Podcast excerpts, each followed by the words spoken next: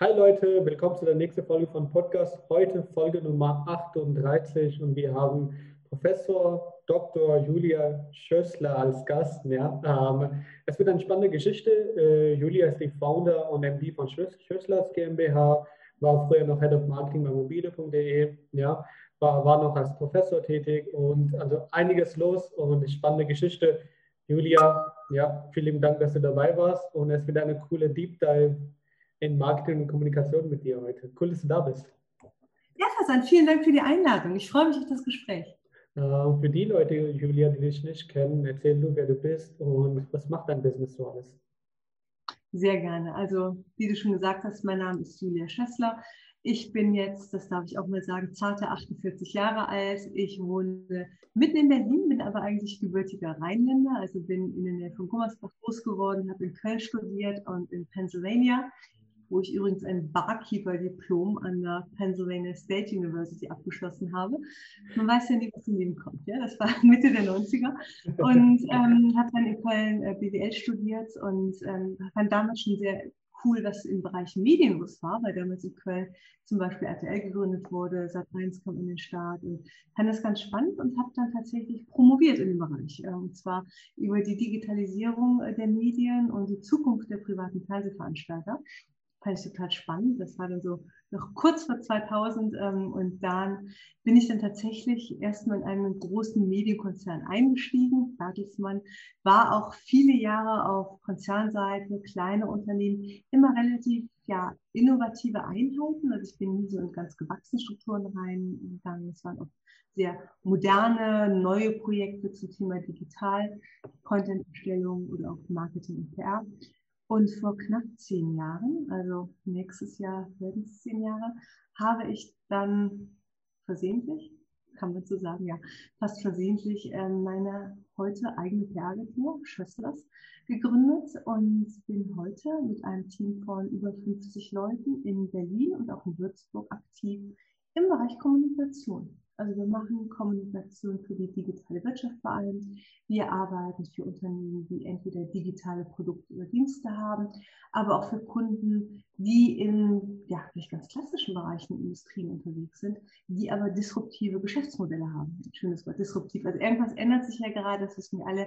Digitalisierung prägt unser Leben, privat wie geschäftlich, wie im Bereich Staat, E-Government. Und wir haben das Glück, dass wir da sehr viele tolle Kunden haben, denen wir mit PR helfen können, die wir beraten dürfen, aber für die wir auch viele Marketing-Sachen machen, wie zum Beispiel Events. Das mache ich heute. Ja, das heißt, ähm, wie meinst du das genau mit versehentlich? Also war das nicht ähm, geplant oder hast du da gestartet? Was meinst du damit genau? Ja, da muss ich ein bisschen ausholen. Ähm, ich bin, ähm, habe ich Ihnen gesagt, vom Land. Ich bin in der Nähe von Köln groß geworden, in der Nähe von Gummersbach viel besser. Und damals ähm, gab es halt nicht so fancy Berufe wie Designer, Digital Bringen oder Kauffrau für audiovisuelle Medienkommunikation. Da gab es halt Industriekaufmann, Banklehre. Und ich war immer so sehr klassisch unterwegs eigentlich. Auch eine Banklehre damals erst gemacht. Dann studiert, wusste aber lange nicht, was ich so machen soll. Und bin dann halt äh, ja, wie erwähnt, bei Bertelsmann eingestiegen, fand die Produkte immer ganz spannend. Und irgendwann nach über zehn Jahren beruflicher Tätigkeit in überwiegend großen Unternehmen war ich einmal zwischen zwei Jobs. Also ich hatte gerade ähm, einen Arbeitgeber verlassen. Es war Ende der Nullerjahre, das stimmt gar nicht, Ende äh, von 2010, nicht Ende der Nullerjahre und äh, war auf Jobsuche. Das war zwei Tage nachdem Lehman ähm, die Bank kaputt gegangen ist. Damals war das wirtschaftliche Umfeld nicht ganz so gut. Und ich hatte wohl ein paar gute Gespräche, aber es war noch nicht so wirklich der gute Job dabei. Und so kam es, dass irgendwann mal eine E-Mail ankam von einem ehemaligen Kollegen von mir, mit dem ich bei DoubleClick, was heute zu Google gehört, gearbeitet hat. Und er meinte, pass auf, Julia, ich bin jetzt wieder in New York, wir haben gerade ein Startup gegründet wir sind noch nicht in Europa, wir kommen sicherlich bald nach Europa und wir brauchen eigentlich schon mal so ein bisschen PR. Kannst du uns nicht helfen für drei Monate, wenn du Zeit hast? War ich ja klar, ja, weil ich meine, war weder reich verheiratet, noch habe ich reiche Eltern, man muss sich auch irgendwie finanzieren und habe dann dankend äh, diesen Job angeboten als Freelancer. Kannte ja meinen alten Kollegen, wusste auch, worauf ich mich da einlasse. Das war relativ harmonisch alles. Und ja, dann, wie es so ist, es gibt ja angeblich keine Zufälle im Leben, Aber wenige Wochen später rief mich der zweite an und meinte, Julia, ich habe gehört, du hast gerade Zeit, wie sieht's aus? ja, gerne, ja, gerne. Und auf einmal so zwei, drei Monate nach Beginn dieser ganzen Freelancerei, sage ich jetzt mal salopp, hatte ich auf einmal so viel zu tun, dass ich wirklich dachte, okay, ich habe ein Problem, zwei Dinge. Nummer eins, das ist, wenn alle Kunden morgen wieder gehen. Ja. Ich bin nämlich gar nicht mehr auf Jobsuche, ich kümmere mich jetzt nur um diese Freelance-Sachen. Mhm. Nummer zwei, wie soll ich das eigentlich noch schaffen? So, und dann habe ich halt hin und her überlegt und ähm, dachte, okay, eigentlich ist doch folgende Lösung eigentlich ein ganz charmanter, klingt erstmal gut für mich. Ich hatte gerade in einer Berliner Tageszeitung gelesen von Professoren für Medienmanagement, die gesucht wurden. Das fand ich sehr schick als Titel. Das Mensch macht auch sicherlich Spaß. Ich habe immer sehr gerne mit jungen Leuten gearbeitet, unterrichtet dachte dann, okay, wenn das klappt, vielleicht so ein Halbtagsjob, hast du schon mal so eine halbe Miete sicher. Ja, da bist ja. du ja kein Großverdiener in Hochschulen, aber das war mir schon so ein bisschen Sicherheit. Deswegen erzähle ich vom Land. Ich komme halt aus einem sehr konservativen Umfeld. Mhm. Und ähm, das Zweite, okay, wenn es jetzt so viele Kunden sind und ich schaffe es nicht mehr, vielleicht höre ich mich mal um im privaten Netzwerk. Wer kennt denn vielleicht jemanden, der mich unterstützen kann? Ich brauche eigentlich auch einen Freelancer, der mir mal hilft, der Recherchen macht, der Sachen schreibt und dem ich mal ein paar Sachen abgeben kann, wenn es zu viel wird. Und ja, wie es dann so geschah, ich habe dann tatsächlich diesen Job an der Hochschule bekommen, was mir echt noch mehr unter Druck gesetzt hat, weil jetzt hatte ich ja noch weniger Zeit. Ich musste auch erstmal in das Hochschulthema reinkommen. Parallel hatte ich mir eine Welpe angeschafft, eine Hundewelpe. Also auch völlig alles zusammen, völlig bekloppt. Ich habe kaum noch geschlafen, monatelang. Ich war erstmal nur fertig und müde. Aber es hat wahnsinnig Spaß gemacht, weil es einfach ähm, hier was Neues war, was, was ich mir auch selber aufbauen konnte. Und hatte dann so am Ende des ersten Jahres tatsächlich mal, vier, fünf Leute sitzen, die für mich gearbeitet haben. Habe die Professor halbtags gemacht und habe das versucht, so gut wie möglich zu kombinieren. Und das war eine sehr hohe Lernkurve für mich. Ich hätte mich, glaube ich, das sage ich auch ganz ehrlich, sagen, ich hätte mich nie selbstständig gemacht, weil ich halt aus diesem dörflichen Umfeld komme. Ähm, ich hätte mich nicht getraut zu sagen, pass mal auf, ich bin doch jetzt hier Entrepreneur und mache ja. jetzt was Cooles mit Tech.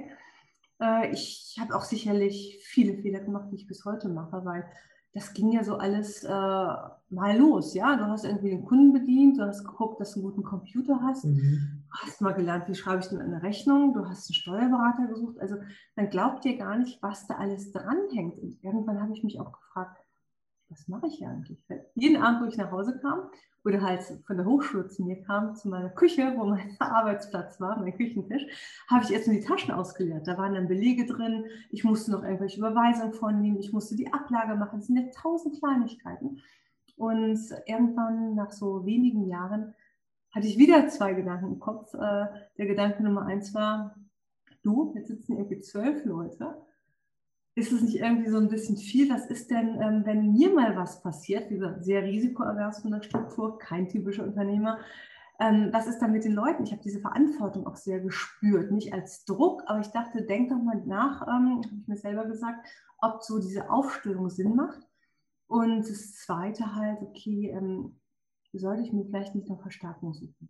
Lange überlegt, vielleicht noch einen Co-Geschäftsführer zu suchen mich auch ausgetauscht mit äh, professionellen Beratern im Bereich Mergers and Acquisitions und habe dann mit einer tollen, kompetenten Dame einen Plan entwickelt, der so hieß, pass auf, wir machen jetzt mal ein kleines Proposal, also einen Einseiter, wo wir mit einem Markt gehen und sagen, hier gibt es eine kleine, feine Berliner Agentur, wir machen sehr viel Technologie, die verdienen auch schon Geld und die möchten weiter wachsen und die Gründerin will auch dabei bleiben, aber sie sucht einen Partner, mit dem sie sich das teilt, der vielleicht einige Anteile abkauft. Ähm, und mit diesem Partner würde sie dann gerne gemeinsam das Agenturwachstum gestalten. Und ich dachte, na, versuch's mal, das ist genauso, als hättest du einen Job und würdest mal gucken, wie denn der Marktwert ist. Ja, dass du vielleicht ein paar Jobprofile prüfst oder auf diese gängigen Jobportale gehst, dich vielleicht mal bewirbst, mal guckst, was ist ja. denn hier los mit Gehalt und so oder was gibt es denn noch. Und genauso habe ich mich eigentlich gefühlt, immer zu gucken, okay, ich bin jetzt Jungunternehmer, ich habe das noch nie gemacht, jetzt gucke ich doch mal am Markt. Und ich fand es auch ganz spannend, mit dieser M&A-Beraterin überhaupt mal so zu bewerten, was ist man denn wert oder was hat man denn für einen Businessplan die nächsten Jahre, was ja. erwartet man denn, was kann man, was kann man überhaupt nicht. Ja? Also all diese Dinge und das war natürlich auch sehr spannend, sehr zeitraubend, wenn du das alleine nebenbei machst, ja. Aber es hat mir sehr viel Spaß gemacht. Ich habe auch da wieder viel gelernt und habe dann tatsächlich hinterher auch bis heute einen Partner gefunden, mit dem ich niemals gerechnet hätte. Ich dachte immer, ich wäre vielleicht interessant als kleine Agentur für eine große Agentur. Ja, so banal habe ich gedacht. Dörfliche Denke wahrscheinlich, aber nein. Ich habe Interesse erweckt bei einem Verlag. Wieso Verlag? Ich bin der Agentur. Der Verlag wird doch von mir den ganzen Tag immer mit E-Mails und Anrufen hier bedrängt, ja, weil meine Kunden tolle mhm. Stories haben.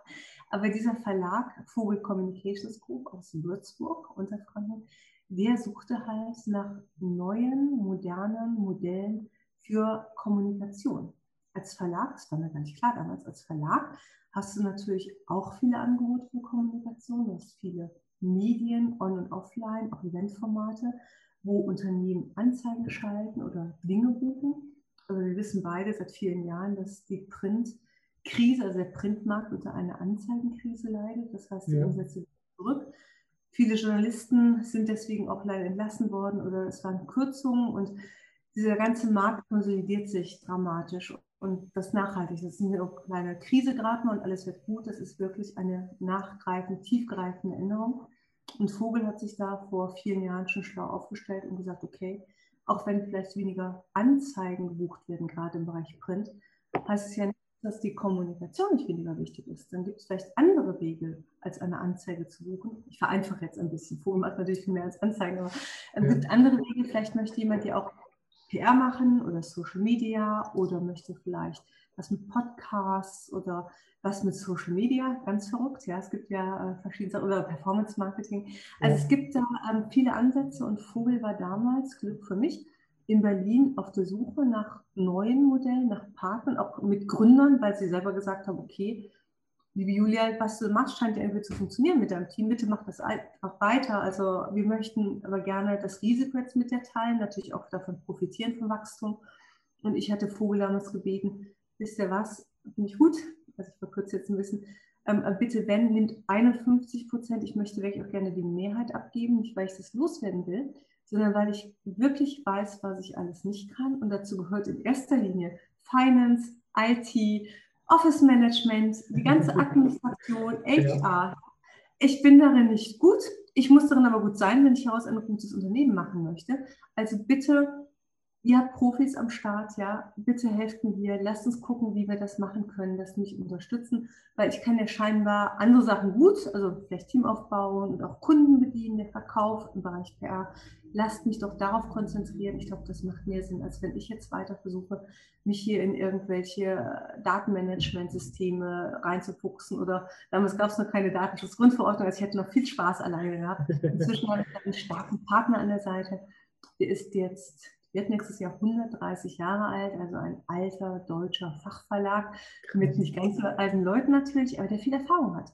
Und wenn du mhm. dann so Jahre hast, jetzt wie dieses 2020 mit Corona-Krisen und so, war es für mich, gerade vor dem ersten Lockdown, ich will nicht sagen wie im Spa, aber neben all den Ärger und den Sorgen, die man hatte als Unternehmer, auch wirklich sehr wohltuend, jemand an der Seite zu wissen, der dir mit so viel jahrzehntelanger Erfahrung zur Seite stand und dir gesagt hat, wie Dinge funktionieren, wie Kurzarbeit, wie man das Team ähm, motiviert und sicher beihalten kann, wie man gewisse Dinge einfach macht. Und da ist einfach Netzwerk alles und das wäre jetzt nicht nur Netzwerk, sondern es wäre der Gesellschafter, der Hauptgesellschafter, der natürlich auch ein eigenes Interesse hat.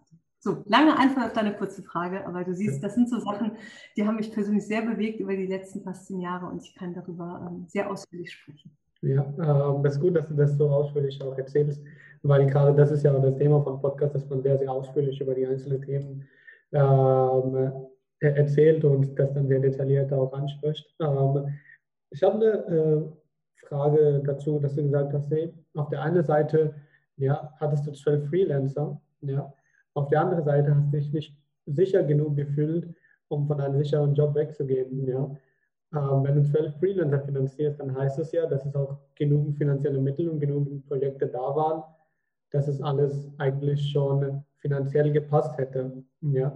Was hat dir denn da gefehlt, so um diesen letzten Schritt zu machen, um zu sagen, hey, ich verdiene da mehr, es klappt auch, es ist auch so breit diversifiziert, es sind auch mehr Projekte, es sind auch, ich weiß, zwölf Leute sind am Start. Ja.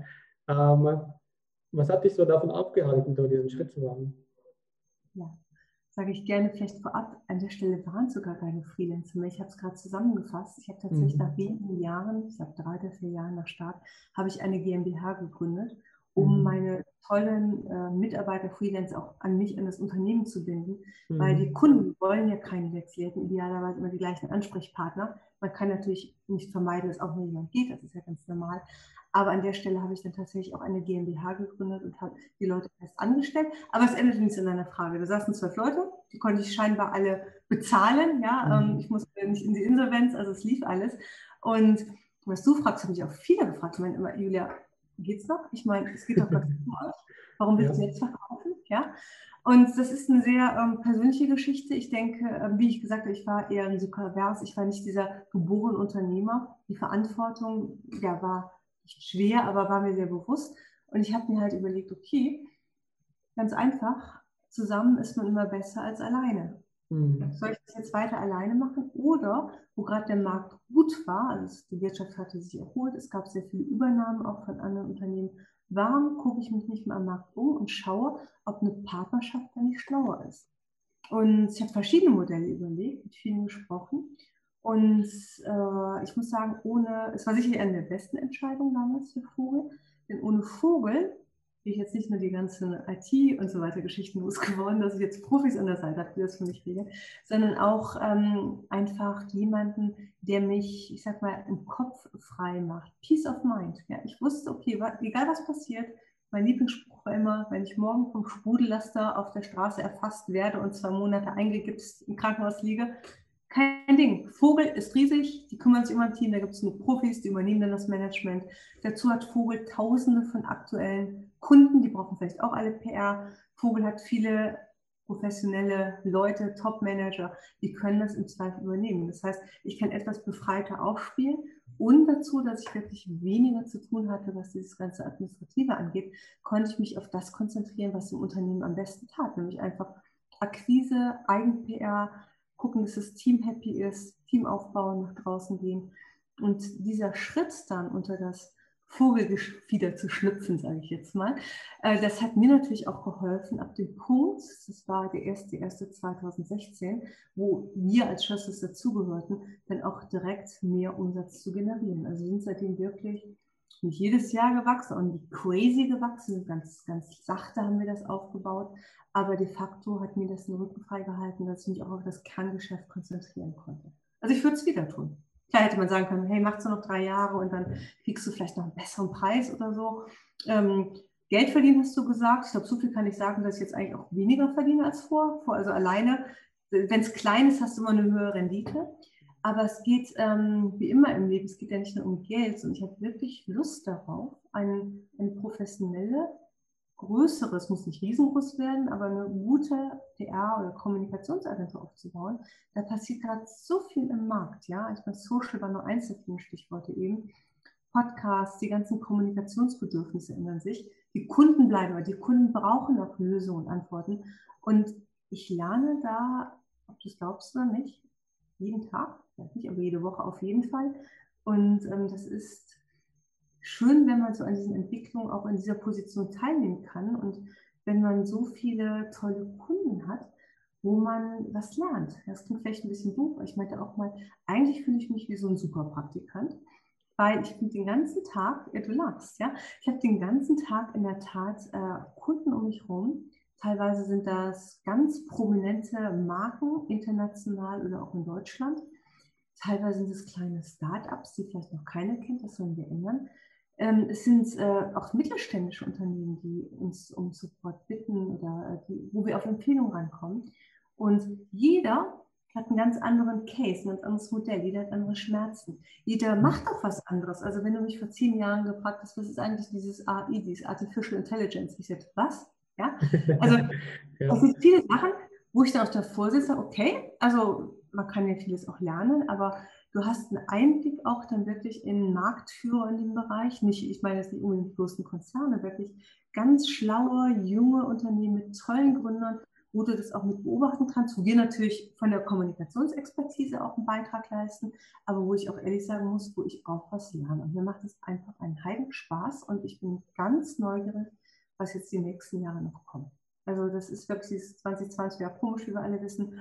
Ich habe inzwischen ein sehr starkes Team. Ich habe zwei Jahre noch mit in der Geschäftsleitung. Ich habe ausschließlich Frauen, die die Teams führen, ganz tolle Frauen. Und äh, Teams führen heißt, die haben halt immer mehrere Leute unter sich, die die Kunden betreuen, aber die mir auch helfen, den Laden auf- und auszubauen, die sich auch nicht zu schade sind, mir den Kopf zu waschen, wenn sie denken, das macht überhaupt keinen Sinn, Julia. Und ähm, auch so den ganzen Bereich Operations ein sehr professionelles Team, was mich da wirklich sehr gut unterstützt. Ja, du hast gesagt, ihr seid 50 Mitarbeiter, also das, das Team ist ja, ähm, in zwei Städte verteilt. Ja, ähm, und wie ist das Team aufgebaut? Also wie sind da die Teamgrößen und so weiter? Wie, ist, wie sind die Aufgaben aufgeteilt? Wir haben die Aufgaben so aufgeteilt, dass wir auf der einen Seite natürlich unsere ganzen Operations fahren, also das, was ein Unternehmen braucht, um zu leben, von HR, Office Management, Finance und so weiter. Dafür habe ich ähm, einen Kollegen in der Geschäftsleitung, mhm. Mann, und der hat all diese fabelhaften Kollegen unter sich, die sich um die Themen Marketing, HR, und so weiter kümmern. Bei Finance bin ich teilweise auch noch involviert.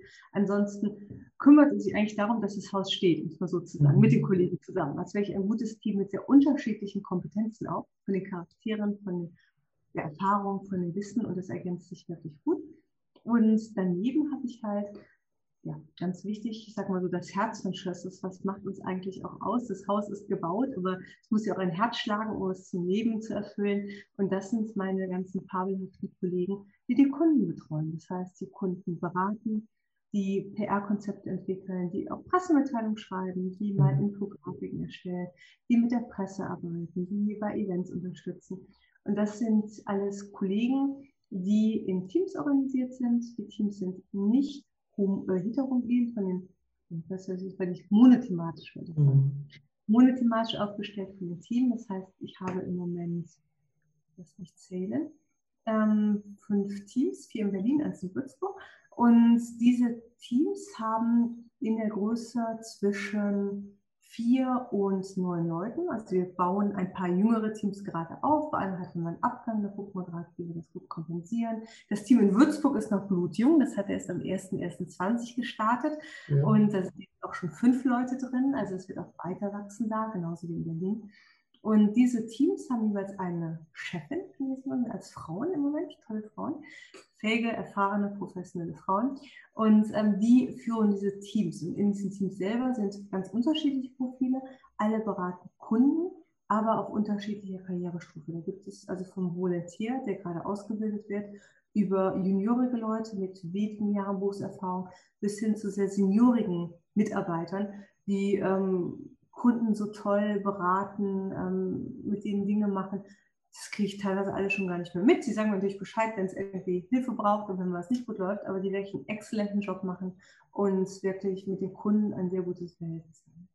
Also so sind wir gerade aufgestellt. Wir haben auch einen tollen Designer, muss ich noch sagen. Ja, ähm, genau, genau das war auch die nächste Frage, weil wenn, wenn, wenn du jetzt über PA sprichst, ja, es muss ja auch Multichannel heute aufgebaut sein, es muss ja auch an äh, so viele verschiedene Kanäle, brauchen immer jeweils unterschiedliches Kompetenz, auch wenn man jetzt das Thema Social sich anschaut, dann braucht man für das Thema ähm, LinkedIn eine viel andere Vorgehensweise als sagen wir mal TikTok. Das sind komplett zwei verschiedene Kanäle. Ja, ähm, und wie, wie sind da dann die Strukturen zum Beispiel?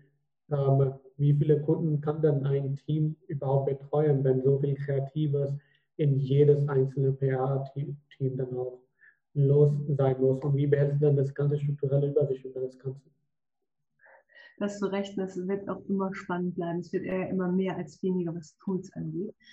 Ganz einfach, wie lösen wir das? Wir sind sehr ehrlich dem Kunden gegenüber, was wir können und was wir auch nicht können. Mhm. Beispiel ist keine Social Media Agentur.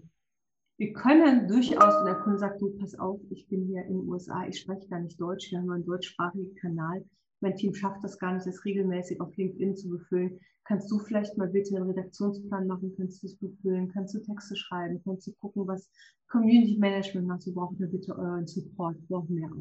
Das können wir natürlich machen. Wir können auch ähm, LinkedIn-Profile ist natürlich ein Schwerpunkt, weil wenn du für ein Unternehmen arbeitest, ähm, sind oft die Geschäftsführer sehr wichtig, die auch nach draußen positioniert werden müssen. Da hat LinkedIn die letzten Jahre eine krasse Bedeutung gewonnen. Und da sind wir in der Tat natürlich in der Lage, diese Profile aufzubauen, uns auch um die Community-Pflege, uns um Content zu kümmern. Teilweise holen wir uns auch externe Profis dazu, aber es geht von einer Hand von Schwestern. Wenn wir an unsere Grenzen kommen, im Sinne von Social Media, wenn du jetzt eine Kampagne brauchst auf Pinterest oder TikTok, du brauchst Content, du brauchst 24-7 Support, du brauchst wirklich auch immer einen guten Mediaplan, das richtige Budget für Kampagnen. Dann arbeiten wir mit Partneragenturen. Also wir haben zum einen bei Fohl selber, unter dem Gefieder, sage ich jetzt nochmal, um auf das äh, Wort eben zurückzukommen, einige Schwester- oder Brüderagenturen, die sind spezialisiert auf ähm, Content Marketing, Social, andere Themen in dem Bereich. Wenn wir ähm, da nicht weiterkommen, weil sie zu viel zu tun haben oder wir der etwas ganz Spezielles braucht, ist Berlin natürlich großartig mit einem Netzwerk von Kreativen und wir haben natürlich auch unsere Kontakte und empfehlen den Kunden dann immer gerne Leute, mit denen wir sehr gute Erfahrungen haben und lassen den Kunden die Wahl, ob er sagt, komm, ich, ich führe den direkt oder ob er sagt, pass auf, könntet ihr es bitte auch übernehmen. Ihr seid quasi dann die Lead-Agentur, ihr helft äh, der anderen Agentur, dass sie alles so umsetzen, wie sie das gerne möchten und ihr seid halt mein Ansprechpartner. Also gibt es ganz unterschiedliche Modelle. In der Tat wird es auch immer komplexer. Wir haben auch im Team sicherlich Leute mit unterschiedlichen Fähigkeiten. Auch die haben ja auch alle schon meistens vorwas gemacht, bevor die bei uns angefangen haben. Das heißt, je nachdem, wie da die Experten sind, haben wir natürlich auch gewisse Profile, die wir dann bevorzugt dann befragen, wenn es Themen gibt. Genauso wie wir natürlich auch immer, ich sag mal, die Schwarmintelligenz unseres Netzwerks nutzen, aber auch unseres eigenen Teams. Und wir sagen, pass auf, Leute, ich spreche gerade mit dem Eventveranstalter XY, der braucht eine hybride Formatgeschichte habt ihr mal drei gute Empfehlungen für Dienstleister, weil mir fällt gerade nichts mehr ein und die über 50 Leute, mir fällt da verdammt viel ein. Also es ist sehr komfortabel. Wir arbeiten auch mit inzwischen Lösungen, Tools, die komplett digital sind, natürlich schon seit langem vor Corona. Und das hilft dann tatsächlich, dass man auch immer Ideen, Antworten hat, weil in erster Linie will der Kunde natürlich eine Lösung. Ja? Und der möchte Beratung, der möchte Ideen, der möchte nicht das umgesetzt haben, was er uns sagt. Im Gegenteil, der Kunde freut sich im Zweifel auf Kunde und sagt, pass auf, Kunde, verstehe, was du meinst, aber es macht überhaupt keinen Sinn mit deinen Zielen und deiner Zielgruppe. Es passt nicht. Lass uns das mal hinten anstellen, aber wie wäre es denn, wenn wir das und das machen? Also eigentlich sind wir oft sehr, nicht eigentlich, wir sind sehr oft beratend tätig. Wir sind idealerweise immer sehr nah am Kunden ran, wie so ein ergänzendes Team, was aber in mhm. Berlin und Würzburg sitzt und ähm, reden sehr viel, was immer hilft. Und ähm, wenn du halt weißt, äh, was der Kunde für Business-Ziele hat, ob es jetzt wirklich nur um PR geht oder ob bald eine Finanzierungsrunde ansteht oder ob Employer Branding wichtig ist oder ob es irgendwelche Kunden gibt, die bei Partnern um den punkten müssen. Es äh, ist immer gut, wenn man uns das wissen lässt, weil dann können wir natürlich kreativ auf ganz anderen Ideen rumspinnen, Lösungen finden. Und wir sagen das dann auch, wenn es vielleicht Sachen sind, die wir nicht direkt intern abdecken müssen, weil es einfach andere Agenturen gibt, die noch besser sind. Verstehe, ja. Und wie ist da dann die Kommunikation zwischen die beiden Städten? Ähm, reist du viel hin und her oder ist alles digital? Wie sieht das aus? Mit Würzburg, meinst du? Ja. Du, im Moment ist ja alles digital leider. Wir sitzen ähm, mehr oder weniger alle im Homeoffice. Wir haben beide Büros offen, also man mhm. kann ins Büro kommen. Ich habe persönlich auch so ein bisschen Heimweh nach meinen Leuten. Also ich gucke, dass ich regelmäßig im Büro bin, natürlich mit ähm, Sicherheitsabstand, Hygienevorschriften, Masken, alles, was da gerade auch vorgeschrieben ist aber wir zwingen keinen ins Büro. Weil viele sagen vielleicht, du, Büro ist fein, aber ich muss ja mit der Bahn fahren und mir ist es nicht lieb oder wir haben ja auch bald Weihnachten, man möchte die Großeltern besuchen, man will es überhaupt nicht in Gefahr begeben, dass dir irgendwas passiert. Insofern ist es im Moment drolligerweise so, dass ob jemand in Würzburg oder in Berlin sitzt, ich sehe viele im Moment überwiegend digital über Zoom, über Microsoft Teams oder über andere Videolösungen. Ähm, ansonsten ist es so, dass wir ähm, sehr eng zusammenarbeiten, muss man ganz klar sagen. Also wir haben zum Beispiel, nutzen es teilweise auch, weil ähm, das Team in Würzburg sitzt ja nicht zufällig in Würzburg, die sitzen da bei Vogel auch sitzt. Das heißt, die sitzen sehr nah an den ganzen Redaktionen. Und wenn ihr zum Beispiel einen Kunden aus der Industrie hat, der sehr viel diese Industrietitel, wollte ich sagen, Fachmagazine braucht, mhm. dann ist es natürlich auch praktisch, wenn du Leute hast, die sich einfach kennen, weil die mittags alle in die gleiche Kantine gehen, muss man salopp zu sagen, oder weil man einfach natürlich auch da Kontakte hat und es ist ja immer, egal wie digital wir alle leben und arbeiten, das Persönliche ist immer netter, ja, wenn du einfach mal Kaffee trinkst und so.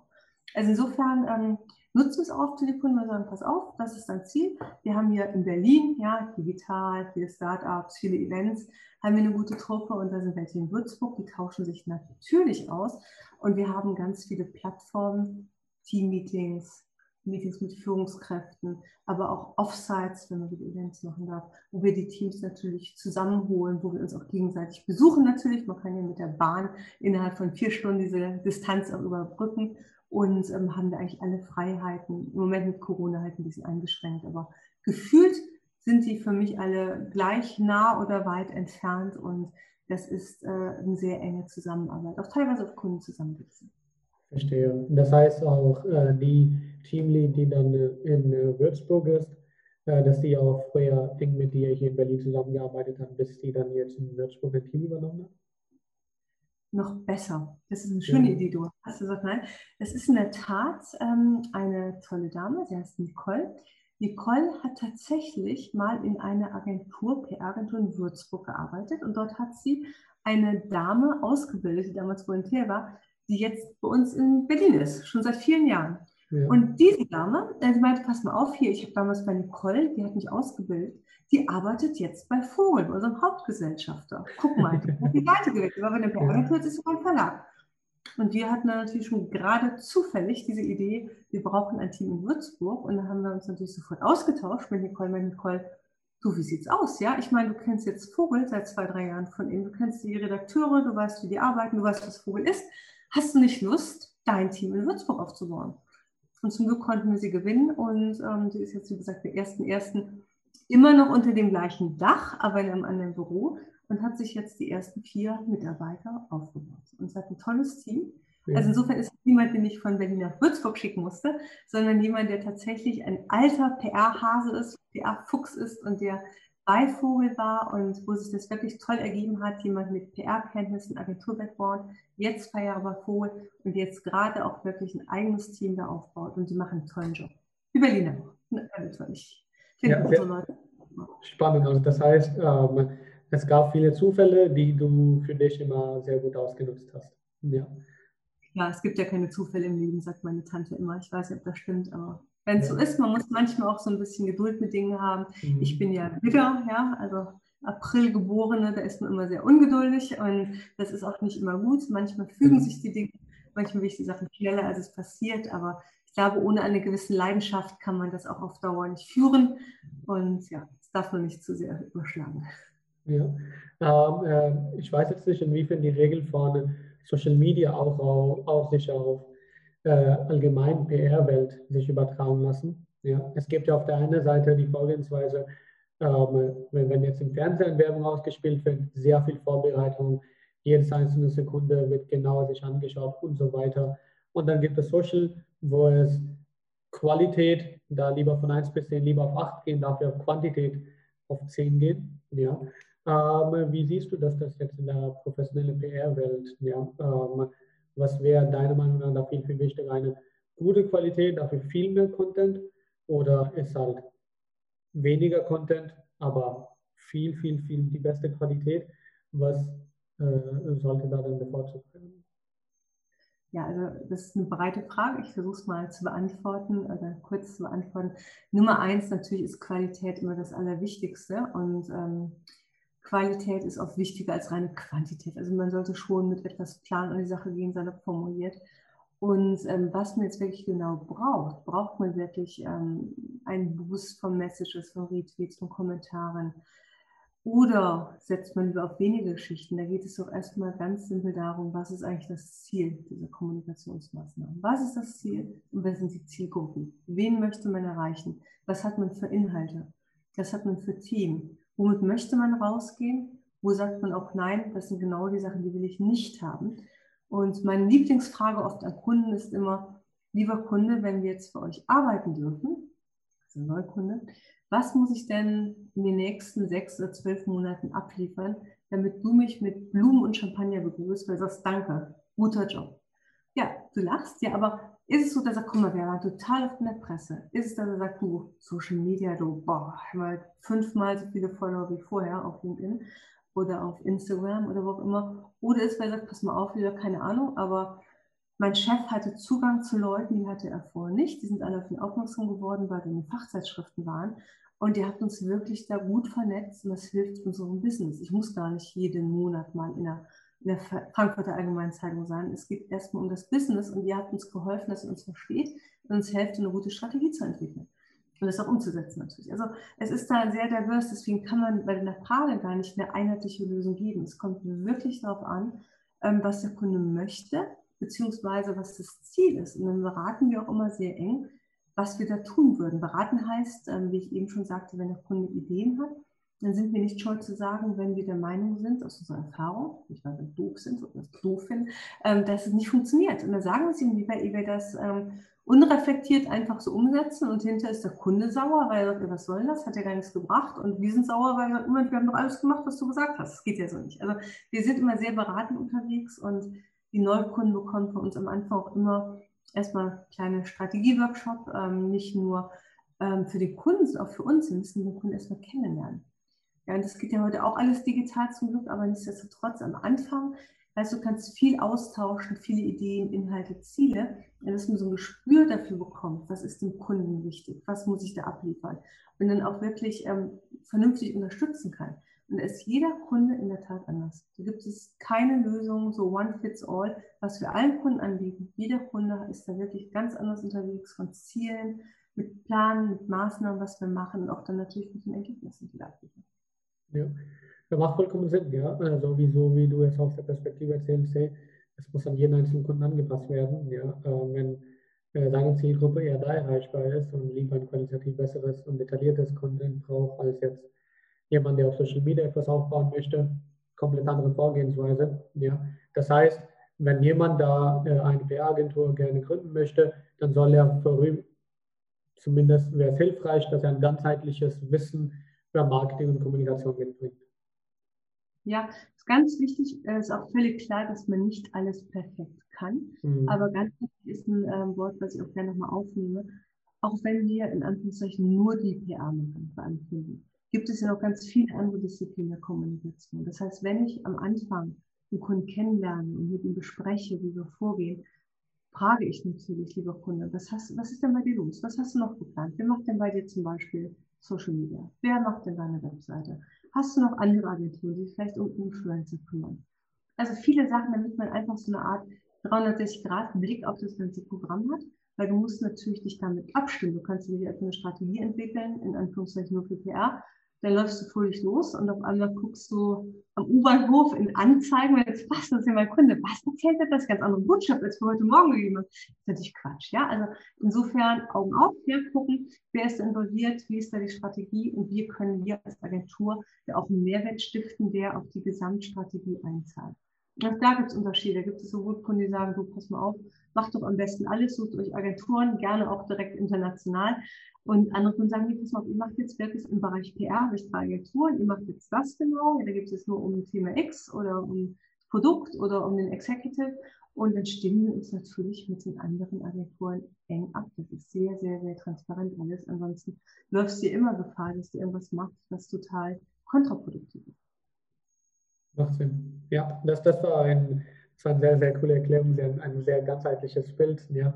Also ich habe jetzt ein sehr, sehr, ich glaube auch die Zuhörer, ein sehr ganzheitliches Bild von wie dein Unternehmen so funktioniert, was also deine Aufgabenstellungen sind und so weiter. Ja. Was die nächste Frage wäre, ist, ähm, es ist ja dann auf der einen Seite ist es ja deine Entscheidung gewesen, dass du sagst, hey, ich möchte nur die Sachen machen, die mich, die mich interessieren, die mich Spaß machen. Ja. Ähm, habe eine Übersicht von alle anderen Sachen, aber im Kerngeschäft, das ist das, worauf ich mich fokussiere. Ja. Ähm, und wie sieht denn dein Arbeitsalltag aus? Ja, wie wählst du deinen Fokus? Ja, so jeder Tag ist anders. Ich sitze gerade, das ist im Hintergrund, bin ich gerade in Brandenburg auf so einer kleinen Ferienwohnung, wo ich jetzt hier über sehr stabiles WLAN äh, meine Arbeit auch erledigen kann an einem Freitag. Normalerweise, in großen Anführungszeichen, weil was ist heute normal in diesem Jahr, bin ich im Büro nicht nur, nicht weil ich kein Homeoffice mag, sondern weil ich im Büro einfach mich sehr wohl fühle, was die Arbeit angeht. Struktur, die Leute sind da, ich habe da auch mein Team, es kann mich immer gut inspirieren, ich kann mit denen besser arbeiten, als wenn ich nur telefoniere oder zoome oder sonst was benutze. Und ähm, bin aber auch in diesen Zeiten ist man ja irgendwie fast überall, ist ja möglich zum Glück auch durch die Digitalisierung, dass man da wirklich seine Arbeit auch an ganz verschiedenen Orten erledigt. Wie sieht der Tag aus? Ähm, der Tag sieht, ähm, ich sagte, keiner sieht aus wie der andere. Natürlich gibt es äh, wie bei jedem Menschen auch einen kleinen äh, Zeitplan, dass man natürlich immer äh, wöchentliche Termine hat. Ich sage jetzt mal, intern sind das natürlich regelmäßige Team-Meetings über die mit meinen Führungskräften, aber auch mit meinem Gesellschafter, dass ich mich, was weiß ich, mit den Finanzgott in Würzburg abstimme über die Planung nächstes Jahr oder dass die HR-Dame, die auch großartig ist bei uns, wieder bespreche, was müssen wir jetzt noch tun dieses Jahr, wie ist es im Recruiting-Prozess, was können wir verbessern, diese Dinge, das mache ich nicht alleine, da habe ich ganz tolle Leute um mich herum, die mir helfen. Ähm, daneben aber natürlich das Allerwichtigste, unsere Kunden, ja, weil das ist natürlich der Grund, warum wir überhaupt existieren dürfen, dass wir tolle Kunden haben und da gibt es Wochen, wo ich vielleicht nur Calls habe oder Zoom-Calls gerade. Aber es gibt auch andere Wochen, früher vor Corona, wo ich sehr viel unterwegs war, um Kunden zu besuchen, um Workshops live vor Ort zu machen oder auch auf Veranstaltungen gehe, was immer gut ist für Netzwerkpflege oder auch mal was moderiere da. Ähm, das ist wirklich unterschiedlich. Äh, manchmal muss man ein bisschen Eigen-PR mitmachen oder wenn ich mal Podcast machen darf, wie jetzt mit dir heute oder auch mal mit visuellen Geschichten was mache. Es ist wirklich unterschiedlich. Ähm, ich bin für mich, für meine Verhältnisse sehr gut organisiert. Ich muss ehrlich sagen, es sind so viele Geschichten immer unterwegs. Du hast ja auch, also mein Hirn ist ein bisschen begrenzt, wenn den ganzen Tag im Meeting tausend Sachen. Ich bin immer mit Stift und Zettel unterwegs und ich schreibe mir, ich, ja. ich schreibe mir selber E-Mails, weil meine Inbox und mein Kalender, und ich arbeite mit Outlook, ist eigentlich meine To-Do-Liste immer. Was da nicht mehr steht, ist erledigt. Ja, ähm, was da steht, ist neben normalen Termin das äh, muss noch erledigt werden, weil ich kenne mich, ich vergesse sonst auch schon mal was, ja, und ich habe keine Lust, dass ich was vergesse, deswegen habe ich mich, glaube ich, jetzt so gut kennengelernt, dass ich, dass ich mich da organisiere. Und ähm, in der PR ist es auch so, dass du sehr viele, ja, auch wenn ich jetzt nicht dort operativ auf jeden Kunden arbeite, aber das Tagesgeschäft beeinflusst doch viel, ja. Stichwort Krisen-PR. Du weißt ja nicht, was passiert. Oder äh, Kunde hat ähm, Klärungsbedarf, ähm, würde gerne mit mir persönlich sprechen. Oder das Team sagt, Julia, pass auf, wir machen gerade die Strategie für 2021. Wir haben ein paar coole Ideen. Was denkst du? Oder kannst du uns ein Intro machen zu XY? Ich glaube, ihr kennt euch, das wäre doch nett ähm, wenn du das direkt machst. Also wir stimmen uns da sehr eng ab. Das Team ähm, benutzt mich, benutzt mich immer so schäbig, aber ich bitte sie immer, dass sie mich auch benutzt, weil ich, ich sehe ja gar nicht, was die ganzen tollen Mitarbeiter den ganzen Tag machen. Das sind ja tausend Sachen, die jeder da macht. Und ich sage auch, komm, das ist nicht, ich bin der Chef, ihr seid der Mitarbeiter, bitte sagt mir, wenn ich auch da mal unterstützen soll oder sagt mir auch, wenn ihr irgendein schlechtes Gefühl beim Kunden habt, ja, oder irgendwas gehört habt, dass wir uns auch zusammen werfen unsere Gehirne und gucken, ähm, wie wir das lösen können, damit wir einfach weiter gut arbeiten können. Und so ist tatsächlich jeder Tag, was äh, Termine angeht oder Arbeitsweise anders. Ich wünsche immer, dass ich abends nicht zu spät, also unsere Arbeitszeiten der Agentur sind für eine Agentur, muss ich immer sagen, sehr geregelt. Also es ist nicht so, dass wir alle crazy äh, Überstunden machen, also eigentlich nicht große Überstunden. Mit Lies jetzt mit Corona war komisch, da haben auch viele Leute schon nochmal extra angepackt, ähm, obwohl sie es nicht mussten. Das Team ist, wie gesagt, toll und sehr motiviert. Aber generell achten wir schon darauf, dass die Leute auch abends gehen äh, zur vernünftigen Uhrzeit. Und da spreche ich jetzt nicht von 21 Uhr, sondern eher von 18 Uhr, wenn du jetzt normalen 8-Stunden-Tag nimmst. Hier auch viele, viele Mütter oder auch sonstige Leute, die nicht Vollzeit arbeiten, die vielleicht noch andere Interessen haben. Auch das ist ja natürlich möglich. Und ähm, auch am Wochenende ist es so, dass ich, äh, dass wir da alle verrückt arbeiten. Ich persönlich gucke auch zu, dass ähm, ich am Wochenende wirklich möglichst wenig arbeite. Also es ist schon so, dass ich natürlich, gebe ich zu, immer wieder ins Handy reingucke. Ich bin vielleicht auch ein bisschen kommunikationssüchtig, bin neugierig, was ist los, lese auf den Medien natürlich darüber.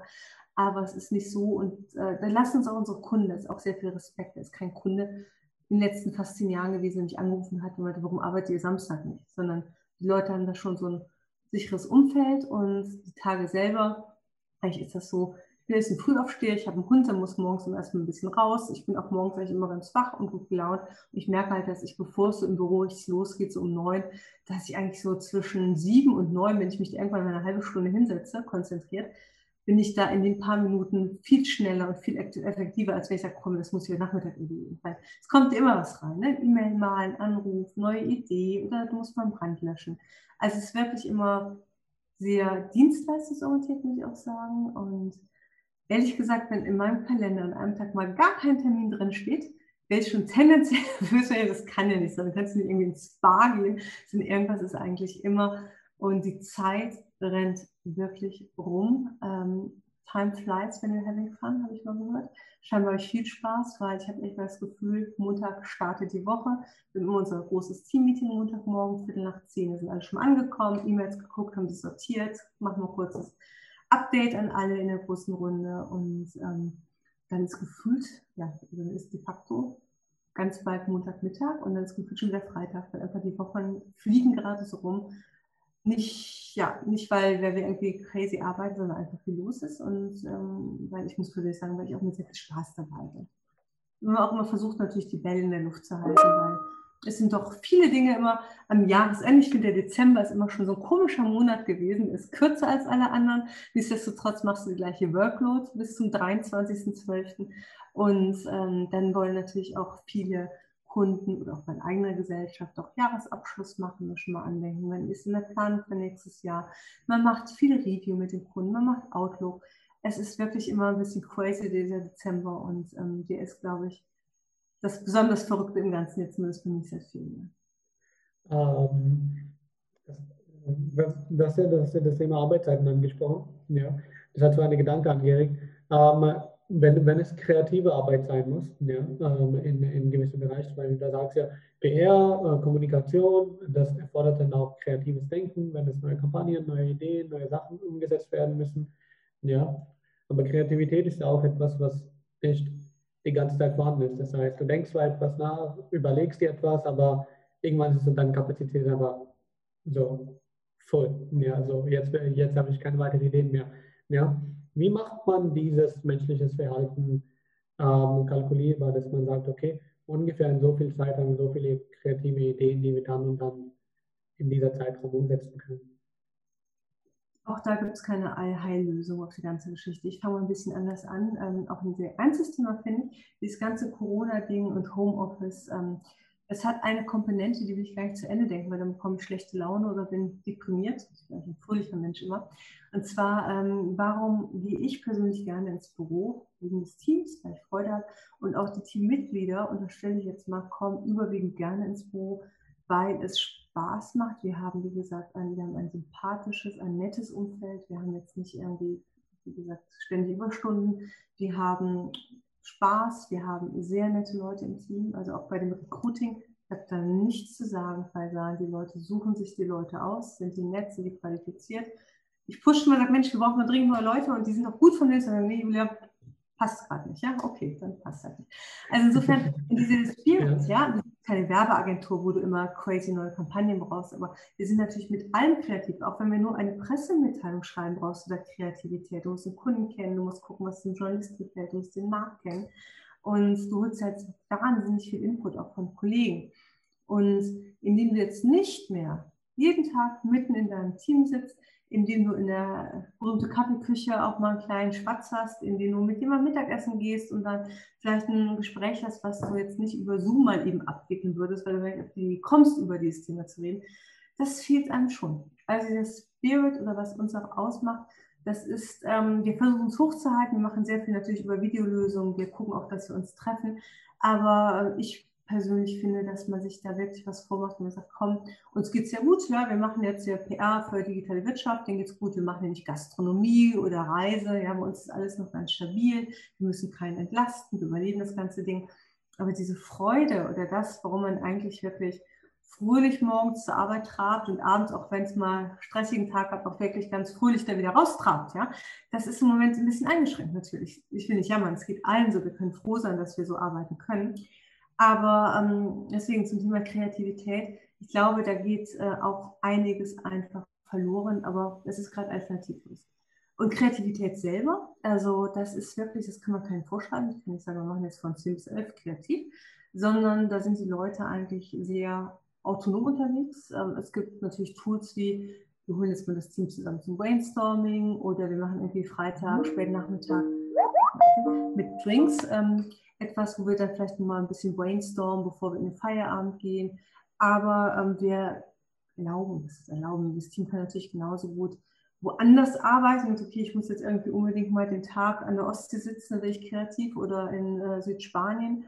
Oder sagt, pass auf, ähm, machen wir sehr oft, ja, dass die kleinen Teams die Einheiten mit den Direktorinnen sagen, wir gehen jetzt ins Offsite, nach Corona wieder nicht digital, dass man sich irgendeine Location sucht außerhalb des Büros und sagt, komm, wir machen jetzt irgendwie mal nicht nur Kunden, wir machen vielleicht immer Struktur, wir machen vielleicht auch mal Arbeitsweise. Wir sprechen über Themen, zu denen wir vielleicht sonst nicht kommen. Oder wir gucken auch einfach unsere Kunden nochmal an und überlegen, wie kommen wir da weiter. Jeden Abend schön essen. Und auch das sind ja alles so Sachen, die im Prinzip so Spirit, Kreativität dann beflügeln. Und da muss jeder so ein bisschen sein eigenes finden. Wir sind natürlich da und sagen, pass mal auf, die und die Idee haben wir, wie wäre es denn damit? De facto kann man das, Kreativität kann man nicht vorschlagen. Das ist, muss auch was Spontanes bei sein. Verstehe, also das heißt, da ist ein gewisses Vertrauensvorschuss aus der Hinsicht der Stück. Ganz wichtig. Ja, also auch ähm, Eigenverantwortung. Das ist auch so, dass die Leute wirklich das Vertrauen haben und es auch nicht missbrauchen, ja, weil mhm. es ist ein Team. Wir, sind, wir arbeiten alle zusammen und es ist ein Arbeitsplatz natürlich. In erster Linie geht es darum, dass man seinen Lebensunterhalt finanziert. Das klingt jetzt furchtbar dröge. Aber was machen wir da? Und meine Verantwortung ist es dann natürlich als Geschäftsführer, dass ich für alle nicht nur ein angenehmes Umfeld schaffe, sondern dass ich natürlich auch das Business stabil halte und ähm, was reinhole. Und ähm, ich merke halt, dass ich selber, denke mal, so eine Lehrkassette, bist irgendwann, hast du all deine Fähigkeiten eingebracht über die Jahre. Ja? Und wenn ich aber dann mit Leuten rede, das ist völlig egal, ob das ein Volontier ist oder jemand, der schon sehr weit in der Karriere ist oder jemand, der vielleicht gar nicht PR macht, sondern Grafik oder HR und der mir was erzählt, ist es so, dass ich es wirklich aufsauge, ja, ähm, wie so eine Lehrkassette, die bespielt wird mit neuen Eindrücken. Lehrkassette kennt vielleicht nicht jeder Hörer, also Tonband sage ich mal, Podcast, ja. ähm, dann, dann werde ich auch wieder selber etwas kreativ. Ja, also ich bin ganz schlecht, ähm, wenn ich sage, Julia, geh jetzt mal in das Zimmer, da hast du deine Ruhe, da hast du auch vielleicht ein Bällebad, werd mal kreativ. Nein, ich muss mich austauschen, ich muss mit erzählen, ich muss zuhören und dann kommen halt auch viele Gedanken an der Stelle und viele Ideen. Verstehe. Also das heißt, ähm, auf der einen Seite ist es äh, wichtig, dass man den, den, das Team gegenüber Vertrauen hat. Auf der anderen Seite auch genug Freiraum schafft, dass jeder sozusagen äh, sich wohlfühlt, seine eigenen kreative Gedanken auch zu präsentieren, aber auch die Zeit bekommt, die überhaupt durchzudenken und auszuarbeiten. Genau. Ja.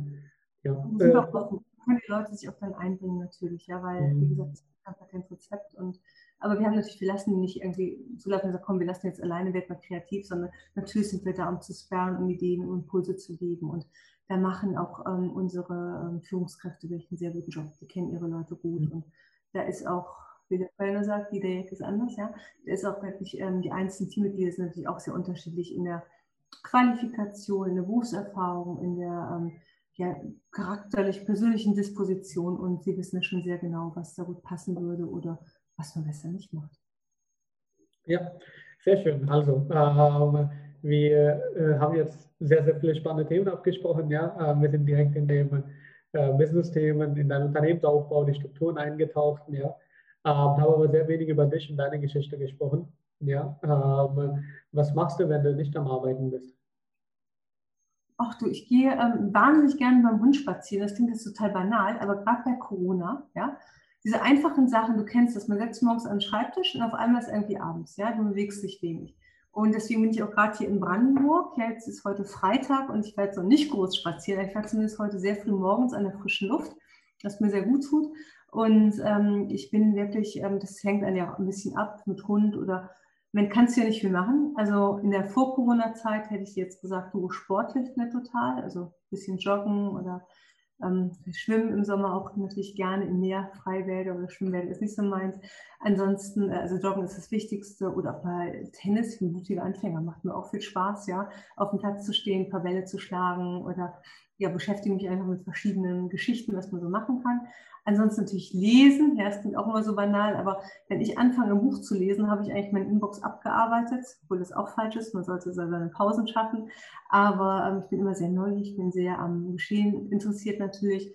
Ich freue mich natürlich wahnsinnig, wenn ich meine Freunde treffe, meine Patenkinder. Ich gehe wahnsinnig gerne abends in Berlin in irgendwelchen Restaurants essen, was im Moment auch nicht geht. Ja, quatsch da mit Leuten, ähm, bin da entspannt und ähm, also das heißt entspannt. Natürlich bin ich genauso auch jemand, der sich mal entspannt, indem er sich abends die neue Netflix-Serie reinzieht, ja, und sich dann vielleicht irgendwie nicht die hochqualifiziertesten Sachen anschaut, sondern einfach nur entertainment entspannt ab. Also es ist eine Mischung aus wirklich ähm, Sport für mich, also körperlich auch wichtig, weil wenn der Kopf den ganzen Tag gespielt wird, brauche ich das irgendwann. Und ähm, der Hund ist da auch ein ganz gutes Tool, weil da musst du rausgehen da kommst du auch auf andere Gedanken, da triffst du auch immer ganz andere Leute, die erzählen dir von ihrem Alltag, die haben gar nichts mit deinem aktuellen Thema zu tun. Und das holt mich auch immer sehr runter. Also es ist so im Moment, was ich mache, beziehungsweise was ich weniger mache leider. Ja, interessant. Also da, da selbst da bei, bei deinem Thema Entspannung spielt Kommunikation eine große Rolle, sprich austauschen, miteinander reden, ja. Ähm, sehr interessant. Ähm, das heißt, ähm, alles in allem, ja, äh, beruflich und privat, ist deine Stärke dann Kommunikation, wenn man das auf den Punkt bringt ich kann auch super die, die Klappe halten über sehr lange Zeit. Ja? Und fragen, ja, begrüßt ja. das dann auch. Ja. Also ähm, das ist es nicht. Ich kann auch stundenlang unter einer Wolldecke am Wochenende sitzen. Aber Kommunikation jetzt äh, ohne Flachs ist ja. natürlich etwas, was mir Spaß macht. Oder sonst, glaube ich, wäre es in meinem Job auch schwierig. Und Kommunikation heißt ja nicht nur reden, sondern Kommunikation heißt ja auch irgendwie, dass man sich wirklich Themen, Inhalte überlegt. Und ich glaube, da bin ich privat ja. etwas äh, langsamer analog unterwegs als bei den Konzepten, die wir uns oft für unsere Kunden ausdenken. Ja. Aber äh, du hast recht, ich bin schon ein Mensch, der gerne den Austausch hat, der ähm, sich nicht wohlfühlt, irgendwie wochenlang irgendwo alleine zu sein, sondern ich habe wirklich mehr Freude, wenn ich mich austauschen kann. Das ist gut für mich. Ja. Man sagt ja auch, äh, Zuhören, äh, der Zuhörer äh, ist eigentlich auch einer der wichtigsten Bestandteile von einer zweiseitigen Kommunikation. Ja. Äh, von daher, ja, wenn du beides kannst, wunderbar. Ja. Äh, ähm, also, was sind die Herausforderungen im Moment oder allgemein ja, beim Leitbahn und dann ein Unternehmen in der PR-Branche? Du meinst ähm, Herausforderungen generell bei PR-Agenturen aktuell? Genau, ja. Ja, also haben wir schon so kurz äh, gestreift, die Herausforderungen in erster Linie, sorry, wenn ich das Thema Corona bemühe, aber dieses Jahr war krass, das brauche ich jetzt nicht nochmal zu sagen, aber da gibt es in der Tat auch viele Kollegen, Bekannten, die haben da deutlich mehr Federn gelassen als wir. Auch wir hatten da wirklich einen Einbruch, als das erste Lockdown kam. Da habe ich äh, täglich Gespräche geführt über Wochen mit Geschäftsführern, Investoren, die alle gesagt haben, wir wissen nicht, was jetzt kommt. Corona ist alles eine riesen Blackbox, wir müssen Budgets zusammenhalten. Und wir haben das Glück gehabt, oder tollen Kunden oder das richtige Marktsegment, äh, dass wir da gut durchgekommen sind. Ja, wir sind natürlich nicht so gewachsen wie geplant dieses Jahr, aber wir sind da immer noch stabil. Wir wissen, es kommt bald ein Impfstoff, nächstes Jahr geht es weiter. Es gibt aber ganz viele andere Kollegen, Agenturen, die waren dann vielleicht in anderen Branchen unterwegs. Oder denken wir an die ganzen Eventagenturen. Da kann es dich auch mal ganz schnell ähm, in ernste wirtschaftliche Probleme führen, wenn du auf einmal so eine Situation hast. Also da kann ich nur dankbar sein, dass wir da wirklich so solide durchgekommen sind. Das heißt, Herausforderung aktuell, soll ich sagen, schlichtes Überleben. Es war schon krass. Wir haben es aber hinter uns schon gelassen, die zweite Welle war jetzt so der zweite Lockdown, dass ich dann nicht mehr diese Gespräche geführt hatte. Klar gibt es immer Kündigungen, aber es hat dann andere Gründe, sondern irgendwie läuft das Business, ich will nicht sagen, als wäre nichts. Natürlich ist Corona ein Riesenthema, aber es ist so, dass viele Kunden von uns Finanzierungen reinbekommen, dass sie PR brauchen, dass aktuelle Kunden dabei bleiben, dass wir über 2021 reden und dass da wenig Gespräche sind, dass man wegen der aktuellen Situation jetzt hu, ganz ängstlich ist und lieber jeden Groschen zusammenhält, was ja auch verständlich ist, ja, wenn du sagst, wir müssen uns jetzt erstmal ganz wetterfest aufstellen. Also diese aktuelle Situation und dieses, okay, ich mache jetzt gerade eine Strategie für nächstes Jahr, klar, eine Planung, aber ich muss auch so ehrlich sein, dass wir weiter auf Sicht fahren. Also angenommen, es kommt jetzt nochmal der krasse Einbruch, ja, Nächstes Jahr kommen sicherlich viele Insolvenzen. Wir wissen nicht, wie stark die Weltwirtschaft ist. Wir sind eine nicht besonders riesige Agentur und natürlich kann es da auch mal kommen. Durch dieses Jahr sind wir wirklich gut vorbereitet auf vieles. Ja, also ich bin jetzt nicht Experte, aber ich bin viel mehr vertraut mit Kurzarbeit und gewissen Tools. Also wir wissen ganz einfach, wen man anrufen muss, was man machen kann. Und das hilft natürlich für solche möglichen Szenarien. Ich an sich bin aber ein sehr positiver Mensch, deswegen konzentriere ich mich lieber auf das Schöne, was kommt, das Schöne, was kommt, wo ich sage, komm, wir haben bald einen Impfstoff, wir haben dann bald the new normal. Das heißt, wir werden sicherlich bald im Homeoffice, remote arbeiten, wir werden sehr viel digitaler arbeiten, aber nichtsdestotrotz können wir uns wieder auf den Auf- und Ausbau des Business konzentrieren. Das heißt, ich mache mir gerade Gedanken, wie können wir das Business weiter aufbauen, nicht nur ich alleine mit meinem Team natürlich, was brauchen wir für Profile, die mit uns arbeiten, wenn wir jetzt auch rekruten, was machen wir mit den Mitarbeitern, wie können wir das weiterentwickeln. Also gibt es gerade viele Gedanken zu, viele Diskussionen zu, wie wir da wirklich erfolgreich durch die Zukunft kommen.